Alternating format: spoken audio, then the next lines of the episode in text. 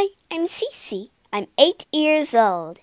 Today I'm going to read you a story called Beauty and the Beast. I took a rose from the garden of a monstrous beast, and he has sworn to kill me. When Beauty reads this letter from her father, she bravely rides to the beast's enchanted castle in his place.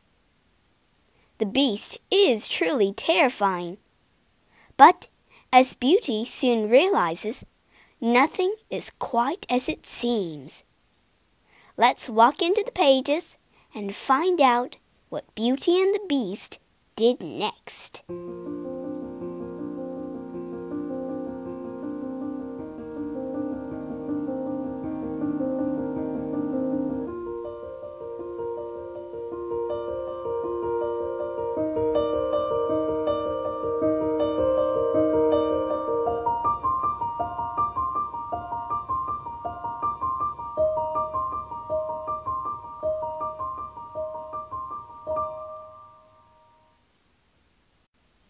Chapter 1 Beauty There was once a very rich man named Pierre who gave his three daughters everything they wanted.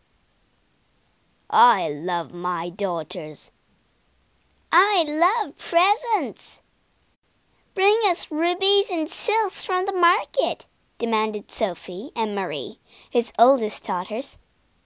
Oh, and a satin dress and pearls. Pierre turned to his youngest daughter.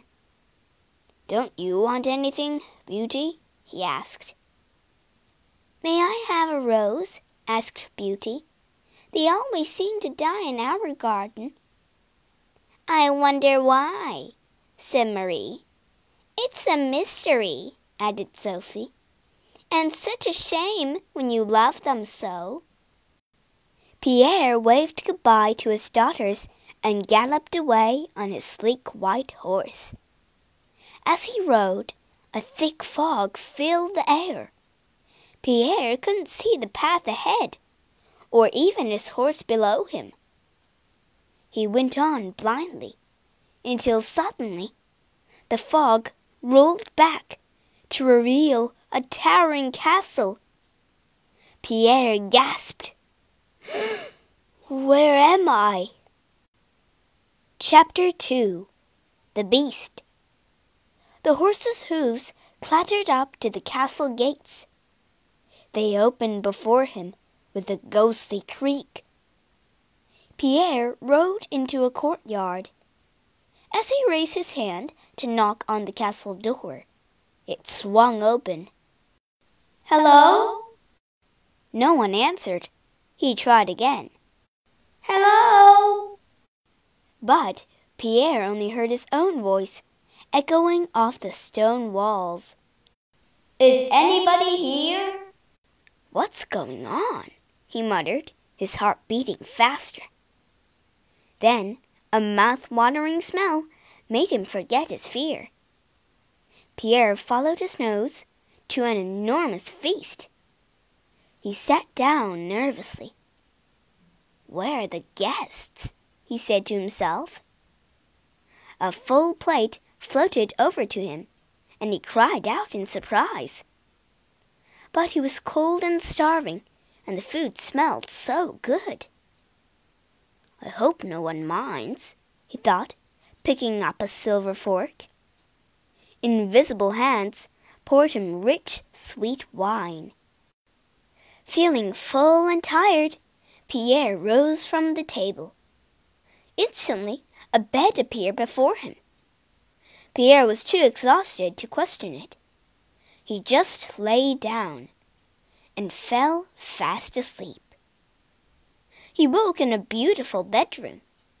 A pile of clean clothes sat on a seat by the bed.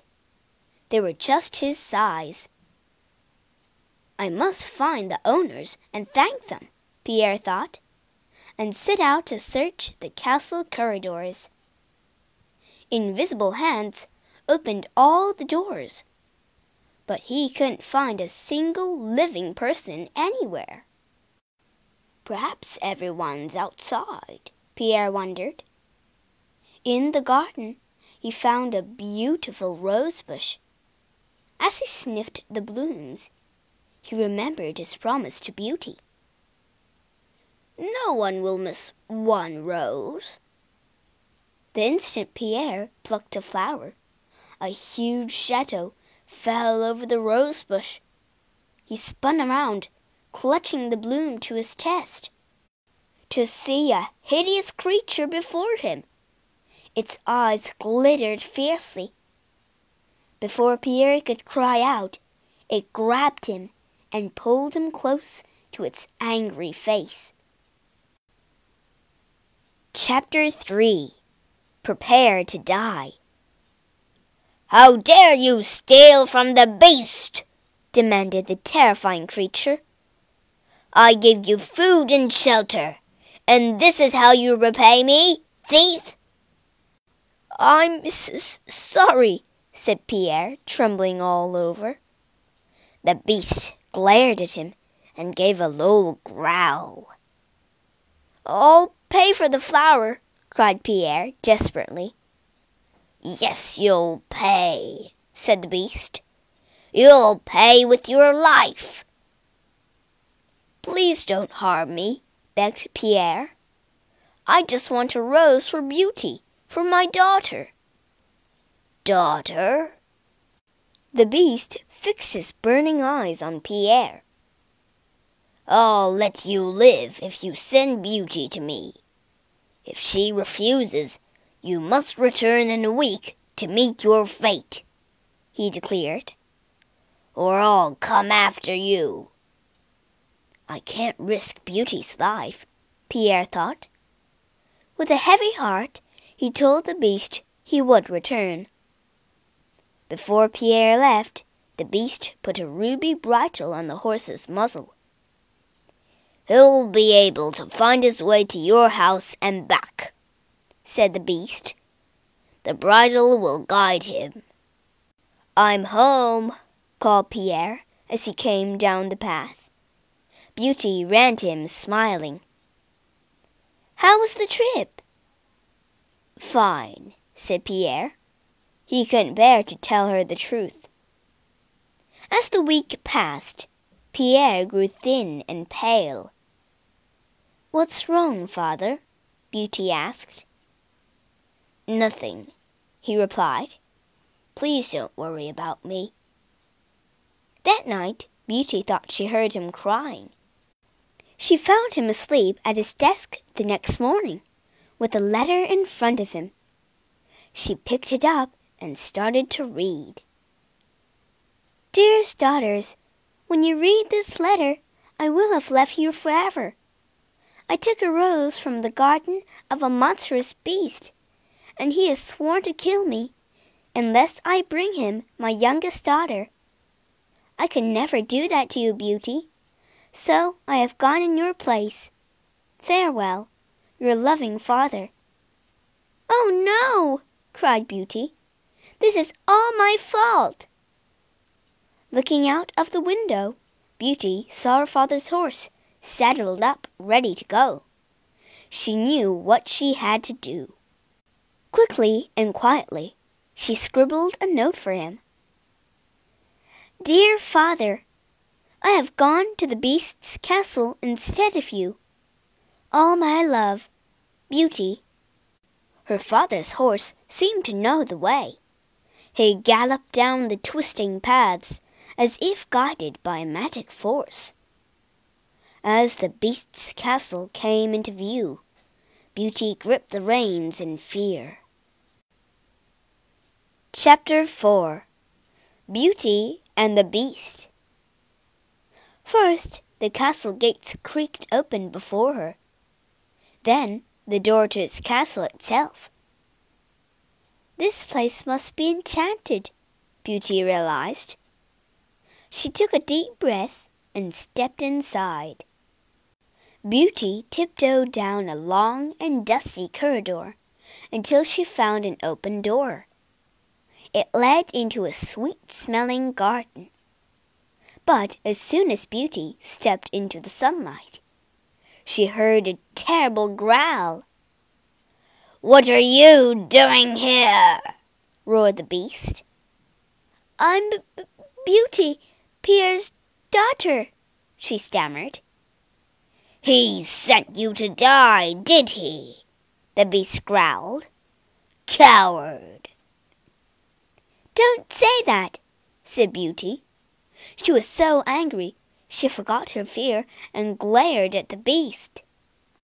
You have courage, said the beast, gazing back at her.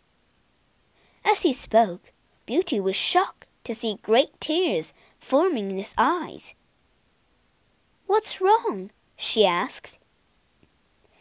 Having you here makes me realize I've been alone for so long, sniffed the beast.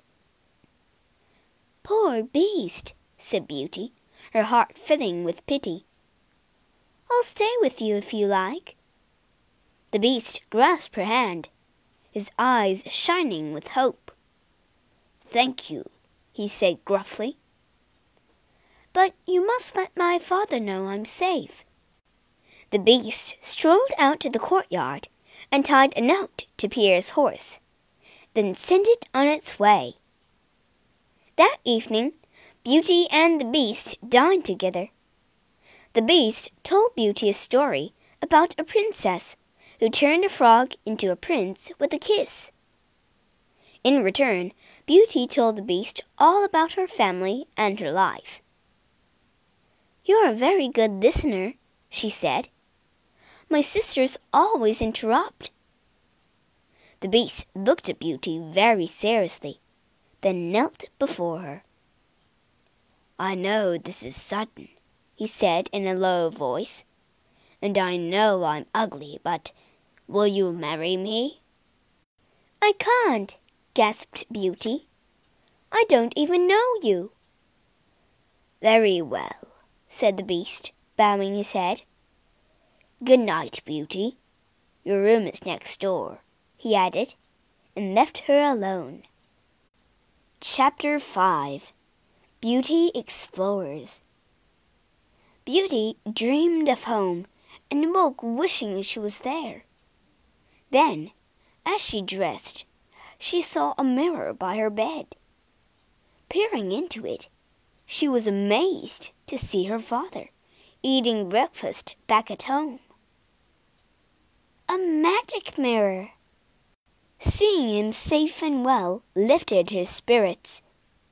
It's time to explore, she decided, and set off down the shadowy corridors.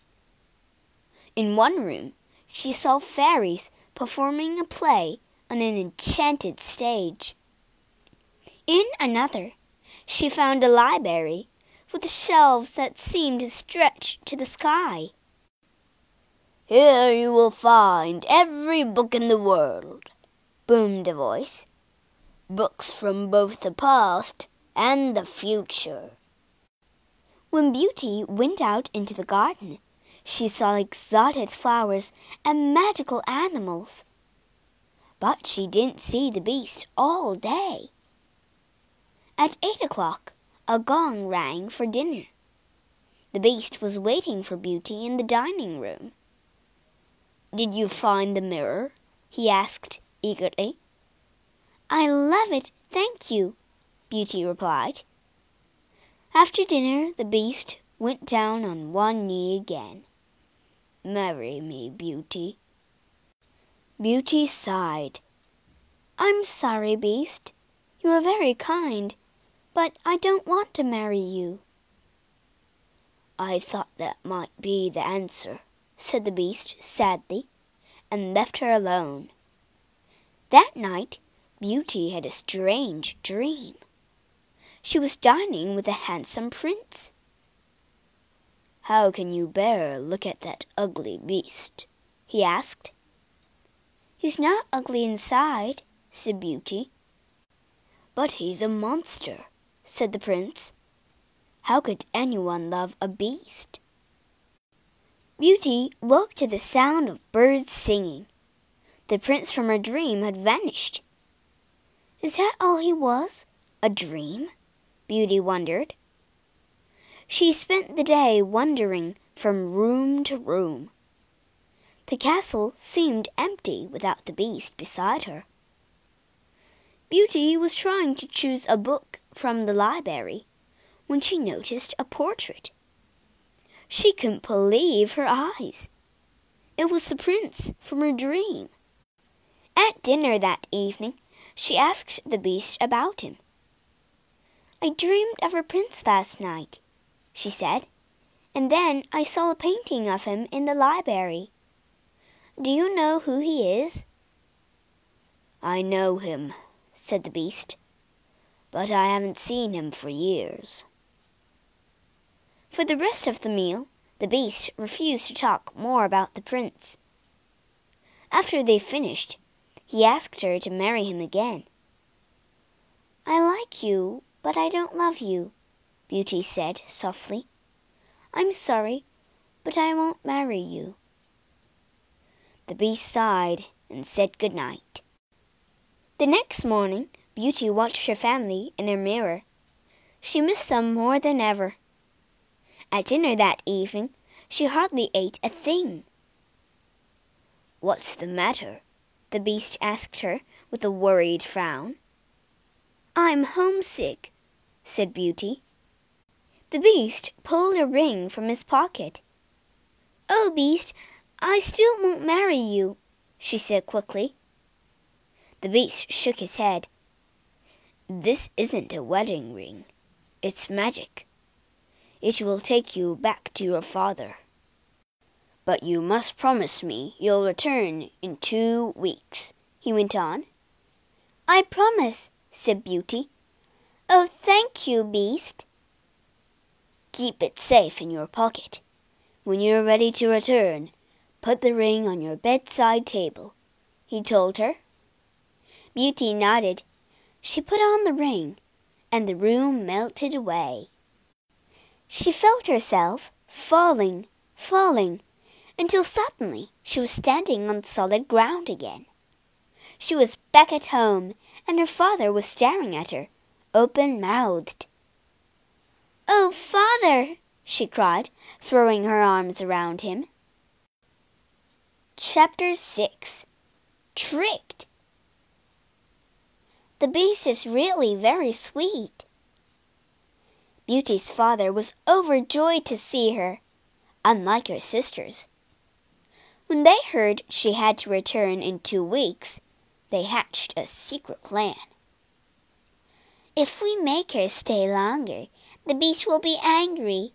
With any luck, he might even eat her, said Marie with a sly smile. With little Beauty gone, we'll have father and his fortune all to ourselves, added Sophie. So the sisters started being very sweet and loving to Beauty. I love you, Beauty. More cake? Beauty was surprised at the change in them. They must have really missed me, she thought. The two weeks flew by, but Beauty kept thinking of the beast. Was he lonely without her? When the time came for her to return, her sisters burst into noisy sobs. We can't live without you, they howled. If you loved us, you'd stay, said Sophie, clutching Beauty's hands. Reluctantly, Beauty stayed, until one night she dreamed she saw the beast lying in his garden under a rose bush. Beauty woke with a start. Something's wrong, she realized. I must go to him. Chapter 7 Dying Beauty quickly put the ring on her bedside table. A cloud of swirling smoke surrounded her. The next instant, she vanished. Beauty was back in the garden. The beast was lying under the rosebush, just as in her dream. Oh no! Beast, whispered Beauty, kneeling down beside him. The beast struggled to open his eyes. Is that you, Beauty?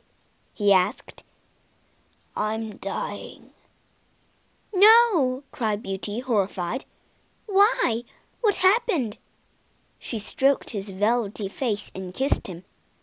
You can't die, please, Beast. I love you. Don't die. There was a blinding flash and a deafening bang. The beast disappeared. A second later, there was another brighter flash and an even louder bang. Kneeling before her was a handsome prince. You were in my dream and in the painting, cried Beauty. Who are you? What happened to my beast? she asked. Her mind was spinning. The prince smiled. I am your beast. Many years ago, he explained, an angry fairy turned me into a beast because I refused to marry her. Only the love of a beautiful girl could make me human again. But why were you dying? asked Beauty. The fairy said if I loved a girl who did not love me, I would die of a broken heart, the prince replied. You don't need to be afraid, said Beauty. I do love you. Beauty and the prince were married the next day in a church filled with roses. Beauty's sisters left early in bad tempers why does she get to marry a prince? It's not fair. Life isn't fair, said a tiny voice. It was the fairy who had cursed the prince. Your sister broke my spell, she said. But at least I can give you exactly what you deserve. What? yelped the sisters. As you have hearts of stone, the fairy declared, waving her wand. That's what you'll be, forever. Then, feeling much better, she flew off to seal some wedding cake.